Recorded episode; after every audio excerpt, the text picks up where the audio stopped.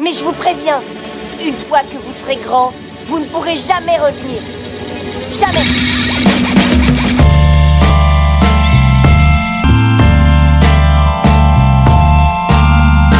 Bonjour et bienvenue dans Et et moi, un podcast qui traite du passage à l'âge adulte. Dans ce podcast, on aborde comment devenir adulte, qu'est-ce qu'être adulte et comment devenir l'adulte de demain. Je m'appelle Lilo Rekami Prima et je vous retrouve tous les mois pour un nouvel épisode disponible sur toutes les plateformes. Welcome to my podcast.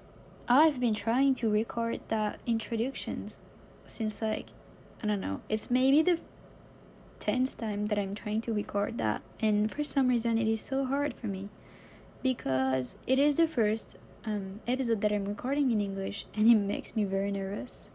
But it is a good experience. So, for those who don't know me, my name is Lilou, and I'm French, and my podcast is about growing up and becoming an adult in our society nowadays, especially about what it feels like to grow up and what it means to be an adult. But because everybody is different and is experiencing life differently, each episode is recorded with a new guest that talks about his experience and life in general. But today, my guest is Louis, but I'm not gonna tell you much about the episode, I'm just gonna let you discover it. Thank you for listening to it, and I hope you will enjoy it. Hello, Hello. welcome to my podcast. Thanks. Well, I'm glad that you're here. yeah, no, I've never been a part of something like this, and I thought it would be a really cool opportunity to, I don't know, say that I've been in a podcast before. Yeah, so can you introduce yourself? Yeah, uh, my name is Louis Holbrook. I'm 21 years old. I'm a junior here at Hanover College, and I'm studying sociology, economics, and English. Uh, and I feel like that's, that's the most blanket in, uh, statement I could give about who I am.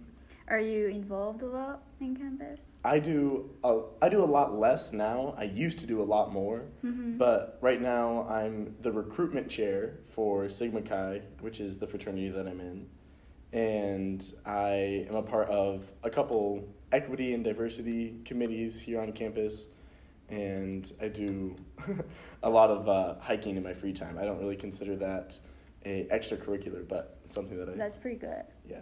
Cool. I mean, okay. well, I have my first question to ask you.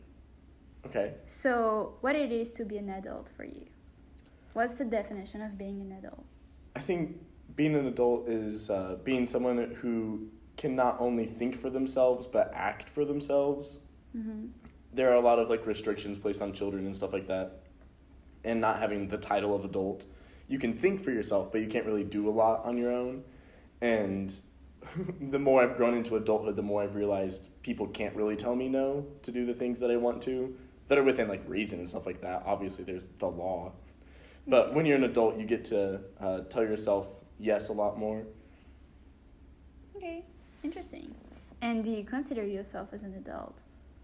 I consider myself an adult sometimes. I think it depends on who I'm around, and if I'm around someone who has like a lot more of lived experience and stuff like that, they definitely still feel like more adults. Like Katie Lo Schneider, uh, my boss for the peer advisor program that I'm in, uh, and she's like assistant provost or something out of school. But she definitely still makes me feel like a kid in the sense that she knows so much more than I do, and uh, I don't really feel that old standing next to her just because she has such a lived experience. But usually, I would consider myself an adult. Mm-hmm. Do you think it's hard to consider yourself as like an to perceive yourself as like an adult or something like that? I think with the personality type that I have, it can be hard to consider myself an adult sometimes just because I do a lot of very high energy things, a lot of things that uh, don't necessarily have a clear benefit are more just for fun. Mm-hmm. And I think that, uh, at least in my family, still has like the connotation of youth in it rather than adulthood. Do you think having fun is like considered as still being a child? I think to a degree, yes. And I think uh, to the extent in which that I have fun, Mm-hmm. like I don't really. Uh, I think this is funny. I am referred to in my friend group as the most easy to please. Like I'm not necessarily the most easy to impress, but like I'm I'm pretty pretty content with most things. mm-hmm. And in my experience, adults are usually more cynical. It takes more to get them excited and stuff like that. So I'm pretty pretty easily excitable, dude. Yeah, but I mean, every person is different, so every adult is different. Yeah, my neighbor uh, Al Pitt is like the prime example of the adult that I want to be. He has his own business. Mm-hmm. Uh, he owns the house that he lives in, and he lives very very communally. He has a lot of fun with pretty much everything that he does. Like he'll take the neighborhood kids out uh, on his boat, like tubing and stuff like that. He'll have a snow cone machine for people to eat out of. He has a big fireworks show every Fourth of July, and he very much just like indulges in the fun things in life. Mm-hmm. And he still pays all of his bills. He's still responsible. He still takes care of his kids and all sorts of things. Uh, so that's kind of my ideal version of an adult in the in the future. I see. Interesting. Um, so how do you like? How was it to become an adult? Like to quit being a child and like growing into an adult. Like legally in the United States, that's at 18 is when you're tried in the court of law as an adult. That's when you should, in theory, know better and those sorts of things, and uh, they expect some sort of maturity and changed behavior based off of that. Uh, but then they still don't let you drink until you're 21. So I wouldn't consider you entirely an adult until you're 21 because you still can't make choices for yourself in a lot of contexts. Mm-hmm. Um, Do do you think that the fact that you're considered as an adult at 21 like that you're legally allowed to like drink and things like that do you think it, it has impacting like the way people perceive themselves as adult or not Yes, yes, one hundred percent. Like I know, I felt pretty grown up, probably like my sophomore, junior year of high school, especially senior year of high school. I was, I would have pretty much considered myself an adult, even though I wasn't eighteen yet.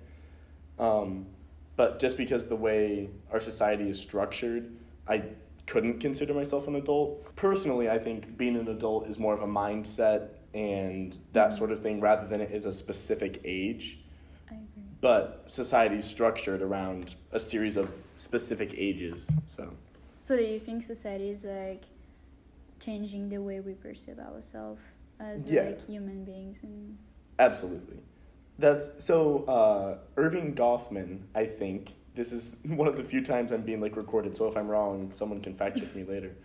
Uh, but Erving Goff, Erving Goffman, is a sociologist, and he came up with a lot of uh, theories of self, and one of them is uh, labeling theory. So if society or a group of people, or even a person, uh, tells you that, like, labels you as something, labels you as a child, or labels you as an adult, uh, then you begin to perceive yourself in that way, or at least to a degree, it influences how you perceive yourself. So labeling theory is all about being told that you are something, and then you becoming that thing because society has deemed you as such. mm-hmm. So that's, I think, to a degree, how we view adulthood.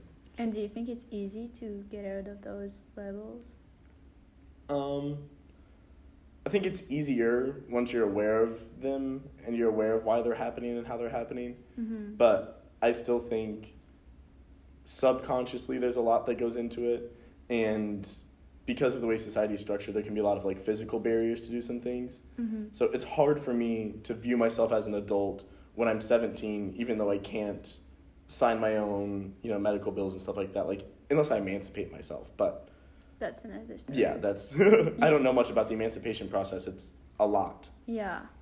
So wait, yeah. How do you like how was it to be a child? Like how was your childhood and like how like was it to grow up and become a teenager and an adult? Like Yeah. how was your life? Tell me more about your How life. was my life? That's that is a uh, I don't want to say loaded question. My life wasn't bad. That is that is just a very uh, yeah. That's that's the question that it is. So I can series my life by the places that I lived. I moved around a lot growing up. Mhm. I uh, was born in Indiana, Mhm. and I lived here until I was about in preschool. And my last memory was just like sitting on my porch playing with my little action figures, and the moving car, truck came by. And we packed like the last things up, and I got in a car behind it. We moved to Michigan, and that's pretty much the extent to which like I remember living in Indiana. I was pretty young, um, and then I moved to Michigan, and I moved to Hillsdale, Michigan, which is a very small town in southern Michigan. There's a college there, a few grocery stores, and not much else. Um, I was there from I did preschool again. No, I think that was yeah, I did preschool again. And then I did preschool through 5th grade there. I played a lot of sports. I was very athletic. I was uh, on a basketball team that went undefeated in AAU. AAU is like um, it stands for something I don't remember, but it's like a uh, basketball league National Basketball League. So we were pretty good at that. I was not very good at basketball though. my uh, number on the back of my jersey was zero zero, and there was a joke that it was zero zero because I couldn't score. Um, if that if that tells you how Oh. bad I was at basketball, but I realized there that I was pretty fast though. Like whenever we were running suicides back and forth, which is like a drill in basketball, where you run from the baseline to the free throw, from the baseline to half court, back and so forth, uh, until you're thoroughly exhausted. But uh, I always was the best when we did those drills. And when we moved to Tennessee, this is my sixth grade year. Uh, funny, funny story about this. I was just moved in. My brother and I wanted to ride our bikes, and during the move, something had happened to my bike that the brakes were no longer in line, attached, or essentially just doing their job. I don't know what was wrong. But I was going down the hill to our house, and my brakes didn't work. And I was going so fast that I didn't want to jump off because I thought that would hurt. So I launched over a ditch and into uh, our neighbor's pasture, and I rammed into his barbed wire fence, and I needed a bunch of stitches. So that's how we met my neighbors. Uh, he was an anesthesiologist, which means uh, he's the doctor that like sedates you before surgery and stuff like that. And uh, he was like, "Yeah, no, you definitely need to go to the hospital." So I went to the hospital, and there, the nurse who was taking care of me told me about the cross country coach because her daughter was running with them. So over the summer, before school started, I got to practice with the cross country team, and I kind of got to know some people, so I wasn't like completely alone and new going into middle school. And that was really, really cool. I was very lucky to have had that situation happen, even though I needed stitches and it was not fun. but that's when I started doing cross country and track. Uh, and I did that in Tennessee, Smoky Mountains, beautiful place. I love I loved living in Tennessee more than I've enjoyed uh, like the geography of living anywhere else. Um, but I was running and then I started swimming. I also started doing speech and debate, which is a lot of involvement, and I think that comes from my parents kind of pushing me to uh, try to be involved and trying to build some like leadership skills and application standards for college and stuff like that. So I had a lot of like support going with me through high school, and I did a lot. Um, and I eventually ended up swimming in high school, and I stuck with swimming when I moved to New Palestine in Indiana. So this is my oh, I skipped a move. We moved back to Michigan for a year, my sophomore year, and that was pretty rough. I didn't have a lot of friends. It was very sad. Did not enjoy that time of my life. Um, we can we can relive it later if there's a question Yeah. for that in a moment. um, but going to New Pal, I swam again, and I started getting pretty good at swimming there. Like for a small high school, I was good. I was by no means like really really good.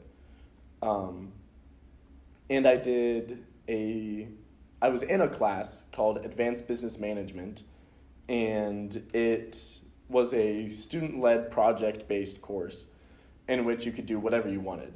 And me and one of my friends, uh, Haley Holberton, picked up a project that Taylor Dickerson, a senior, our junior year, had started called Project Dream Day. And it's basically like Make a Wish. Do you get? Do you know what Make a Wish is? Yeah, I do.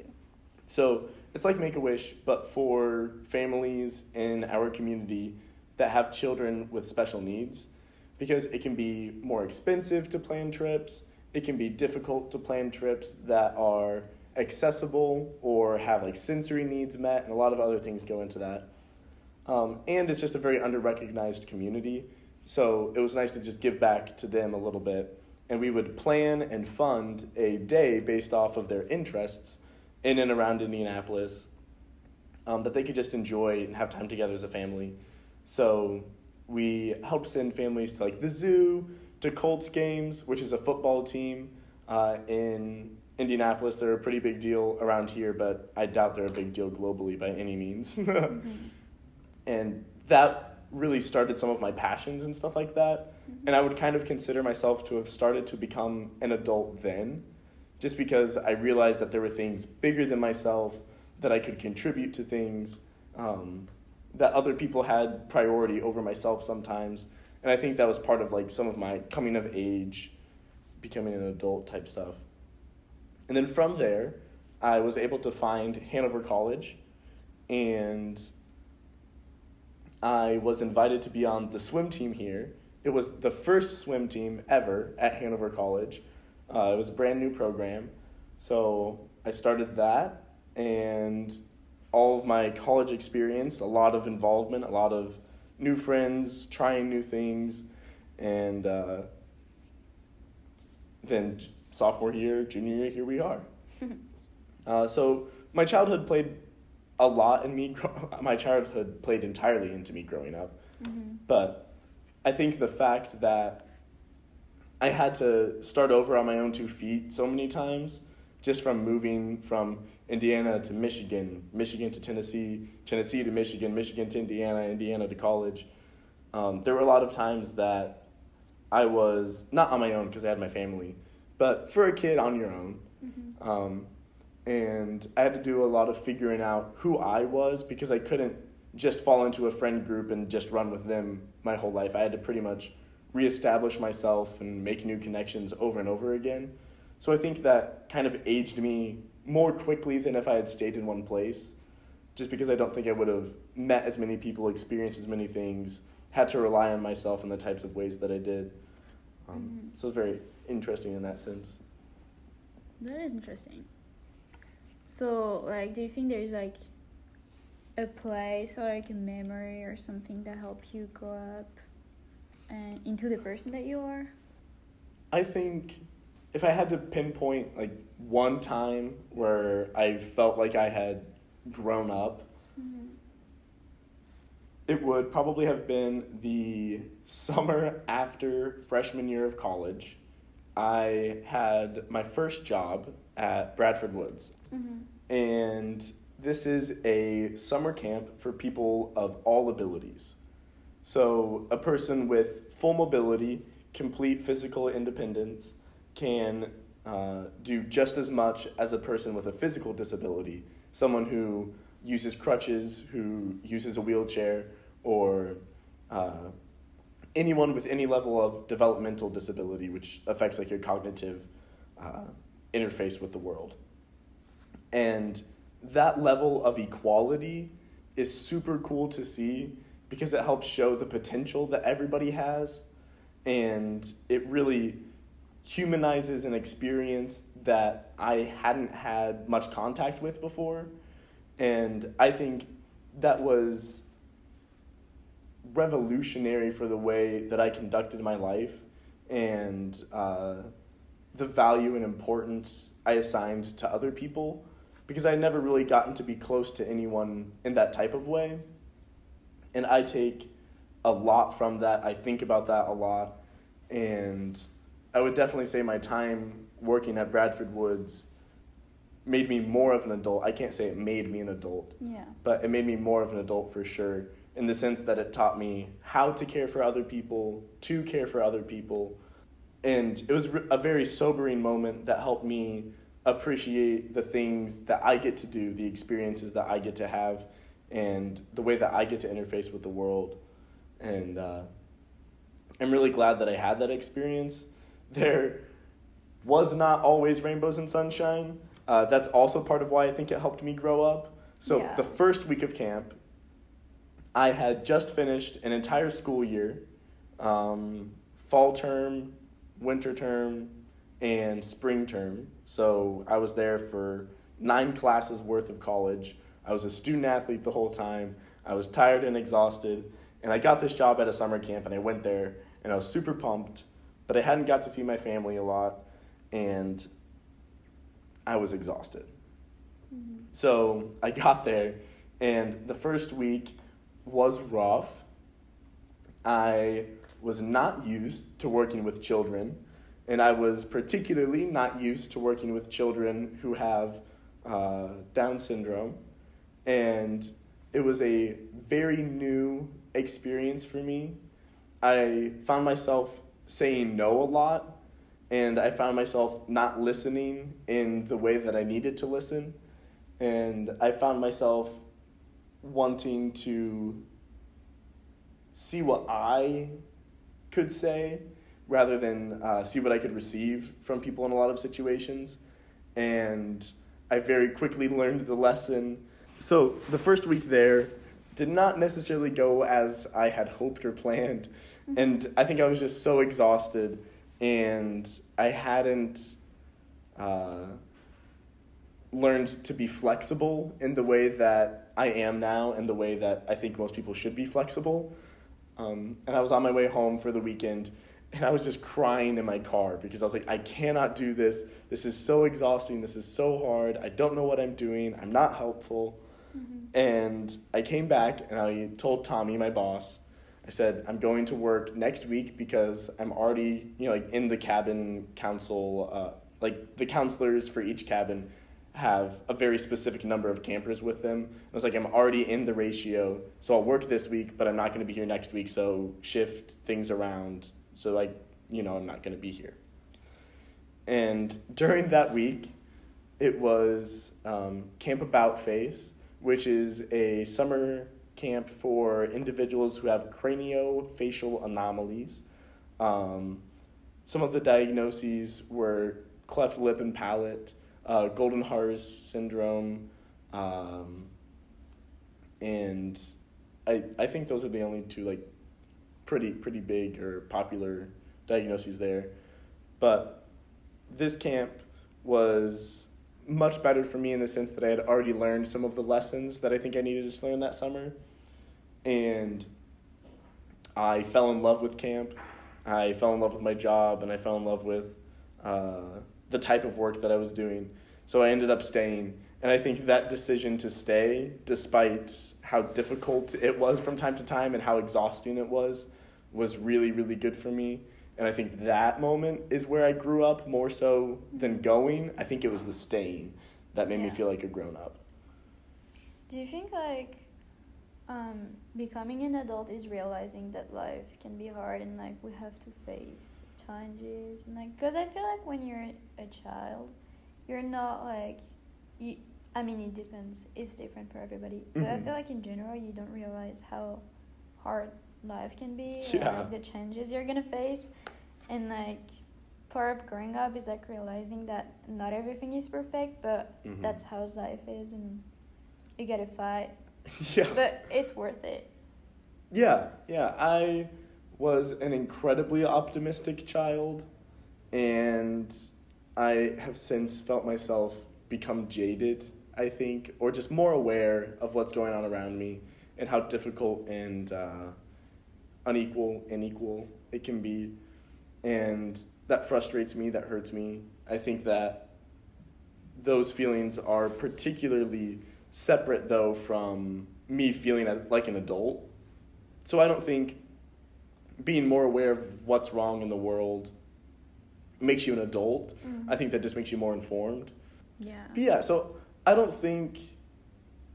I think to a degree, recognizing that other people have needs outside of your own can make you an adult. Mm-hmm. But I don't think um, necessarily learning about the greater struggles of other people necessarily can make you an adult. Yeah. Or at least in math, in popular society, it doesn't because I know a lot of adults that are very ignorant to others' experiences and others' hardships. Mm-hmm.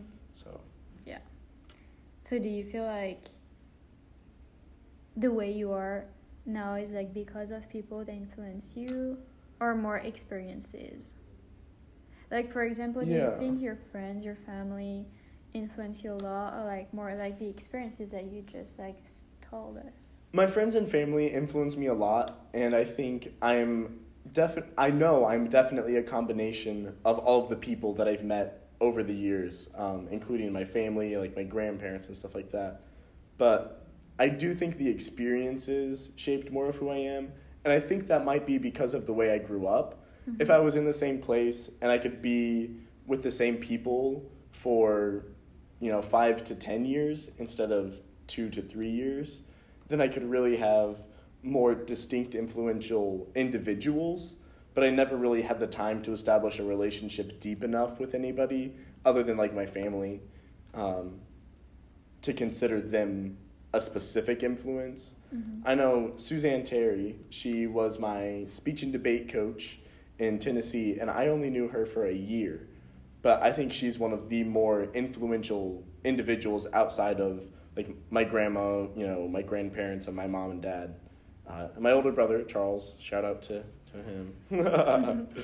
but uh, Suzanne Terry was one of the first people that I saw with complete and entire blind faith in anybody. Mhm. She believed that everyone had the capability for greatness, and she wasn't going to rest until she thought you had reached your potential for greatness. She did not care who you were, what excuses you had, what was going on outside of your life. She was going to push you to excel in the way she knew you could excel, and she was going to do her best to provide all of the resources you needed to do that. Um, so Suzanne Terry was definitely one of the more influential people in my life. I only knew her for a year. I wish I was able to reap the benefit of having to know her uh, my whole high school career, but I think if I had to point towards one person outside of my family, it would definitely be her. So a more general question. Okay. What do you think it is to become the adult of tomorrow? Like our generation are like the adults, like they're gonna rule Yeah. the world and stuff. Like I think I take it more as a challenge Mhm. than I do anything else. And it's partially because we often talk about, or my generation often talks about how frustrating adults of today are. They say they're un, they're, they're closed-minded. They're not empathetic. They are stuck in their ways. Like those are those are some of the generalizations that people make about adults nowadays. And I take this saying to be a challenge to be the adult of tomorrow because eventually I will be an adult, our generation will all be adults, and we don't want to put the young people of that generation, uh, of that time period, in a position that we're in to say these adults don't care about our well being. Mhm. These adults aren't worried about climate change. These adults uh, are closed minded to new ideas. So it's just a reminder to be the type of adult you wish you were interacting with right now. Because working with adults right now can sometimes be frustrating because of all the reasons that I've mentioned and more. yeah. But I hope to be an adult in the future that makes it easy to work with them, that is uh, acknowledging the position that they're in, the position that they left you in, and willing to understand your perspective and your needs and your wants. Um, so I definitely take it as a challenge to be the adult that I want to want there to be in the future, to be the leaders that I want to see, and those sorts of things.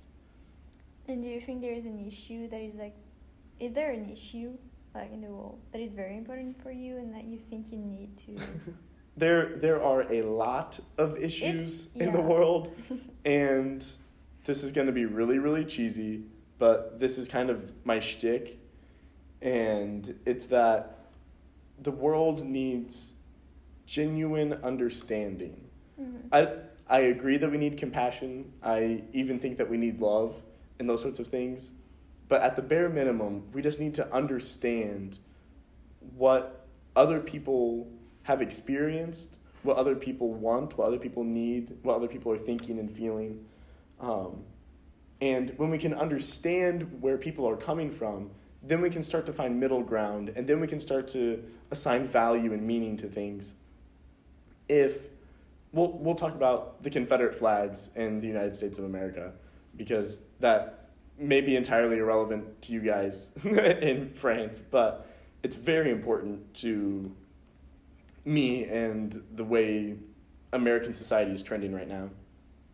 Um, I think if I would like to hope that if people understood the perspective that black Americans and minority groups and a large portion of white America uh, associate and uh, understand the Confederate flag to represent, if more people understood how that made them feel, how that affected their daily life, uh, I would like to hope that we would see a decrease in the use.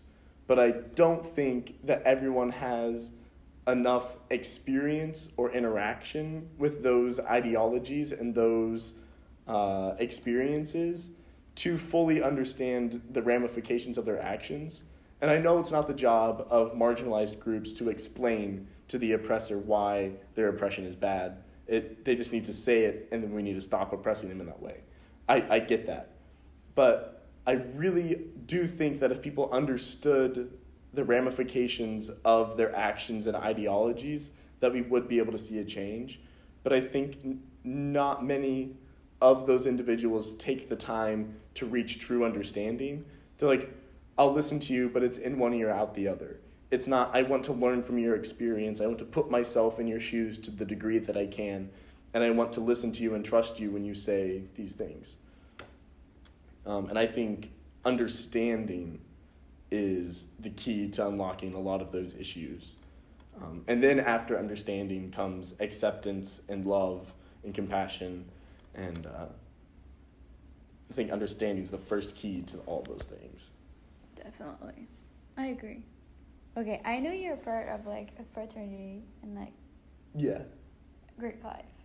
Yes. Can you tell me more about it? Because I am not used to that. Yeah, okay. Um, I am the president of the Interfraternal Council on campus, which oversees all four of the fraternities. And I am a member of Sigma Chi, which is a fraternity here on campus. It was founded in 1855 on a national scale in Miami, Ohio. And it was originally started as a group of seven members who had uh, similar ideas, ideologies, goals, values, aspirations, um, and they formed a group that was supposed to foster those things. Um, friendship, justice, and learning are our three great aims. And the fraternity centered around those ideas and provided a sense of community for people amongst itself and spread from chapter to chapter throughout the nation. And that's, that's the framework of how we got here, but that doesn't really explain a lot about Greek life today. Um, in mass media and in real life, in most to some place, some to most places, uh, Greek life is almost entirely a social endeavor. Uh, they at big schools are the site of all of the parties where um, hundreds and hundreds of people come and hang out. Um, and then there's also on campus where we have a similar social life where we host parties and things like that. But here at Hanover, Greek Life does a lot more engagement with the student population. We have a lot of community service events. We have a lot of social events. Uh, we run a lot of philanthropic events. Uh, we try to give back to our community. We do a lot of studying together. But in the logistics way of how Greek life works is we have a house on campus. It is our house, and I eat there, I sleep there, I shower there, I do my homework there. Um, we have our own chef, and he makes us meals three times a day for five days a week. And then we Yeah, I probably have. Should we let this person? Okay, she's gone. Another victim of the Sorry. library doors. Um, so I was, yeah, we have a chef that makes us th- three meals a day, and we have a study room where we can do all of our homework. We have a lobby where we can watch TV and stuff, and we have a rack room where all 30 of us sleep, so that way we have more room in our rooms for like beds, uh, uh, not beds, like couches, um, TVs, fridges, and stuff like that, so we can have a more social environment in our rooms by taking our beds out of them. Um, and during parties, we take our beds down and put them in closets, and the top floor becomes the dance floor in a non COVID year. Yeah. Obviously. But that's a little snapshot of what Greek life is. It provides a lot of like leadership and stuff like that. It's a good social environment, and uh, it's where I've met some of my closest friends. But Greek life also is problematic in several ways, uh, including uh, its like representation of minority groups and its history of oppression in that way, and its history of condoning rape culture and toxic masculinity. Um, in the chapter that I'm a part of, I'm very proud to say and very honestly can say that those are things we're actively fighting against that I don't feel are incredibly prevalent, and I don't feel they're incredibly prevalent on our campus either. Um, but they're worth acknowledging and they're worth fighting against because those things are bad and those things do have a tendency to foster in the types of communities that fraternities are. Mhm. But I don't think that is very true of the Hanover experience. Um, so that's that's a little touch on Greek life. It it's very unique to Hanover's campus, I believe my experience is. Um, but hopefully that provides a little bit of insight into all of that. Yeah, definitely. And so, do you think it's influencing a lot your life? Yes, I think it's been instrumental in the way that I viewed myself and the types of friends that I have, the types of situations that I find myself in. Um, and it's exposed me to a lot more uh, ways of thinking, different ideologies, different groups of people, and stuff like that. Nice. All right. Well, thank you so much for Yeah, thank you for having me. and yeah, for participating in the podcast. That makes me happy. Makes me happy. It was very, very, very cool to have done. You're the first, my first guest, um, my first American guest. So it's the first episode in English. That's awesome. Yeah. I wish I could do it in French. I am just not uh, well versed enough to do such a thing. Well, it's also good for me to try to do it in English. awesome. So yeah, very, very cool. Yeah, I hope you appreciate being in it, and I hope people are gonna listen to it are gonna appreciate it as well. Of course. Thank you. All right. So, bye. Bye. So you've reached the end of the episode. Congratulations and thank you for listening to it entirely. I really hope you enjoyed it, you had a good time, and you found it interesting. And thank you for listening to my podcast. It means a lot. I am going to record soon more episodes in English, and I'm gonna make my best to release them sooner um, than the last episode was published. Um, I'm trying to get back on a good schedule for my podcast, so maybe before the end of May, a new episode will be released. Finger crossed. But anyway, thank you for listening to my podcast and for taking the time to listen to it because it's like 30 minutes, it's not nothing. but yeah, I don't have anything else to say other than thank you, so I guess it's a goodbye and see you soon.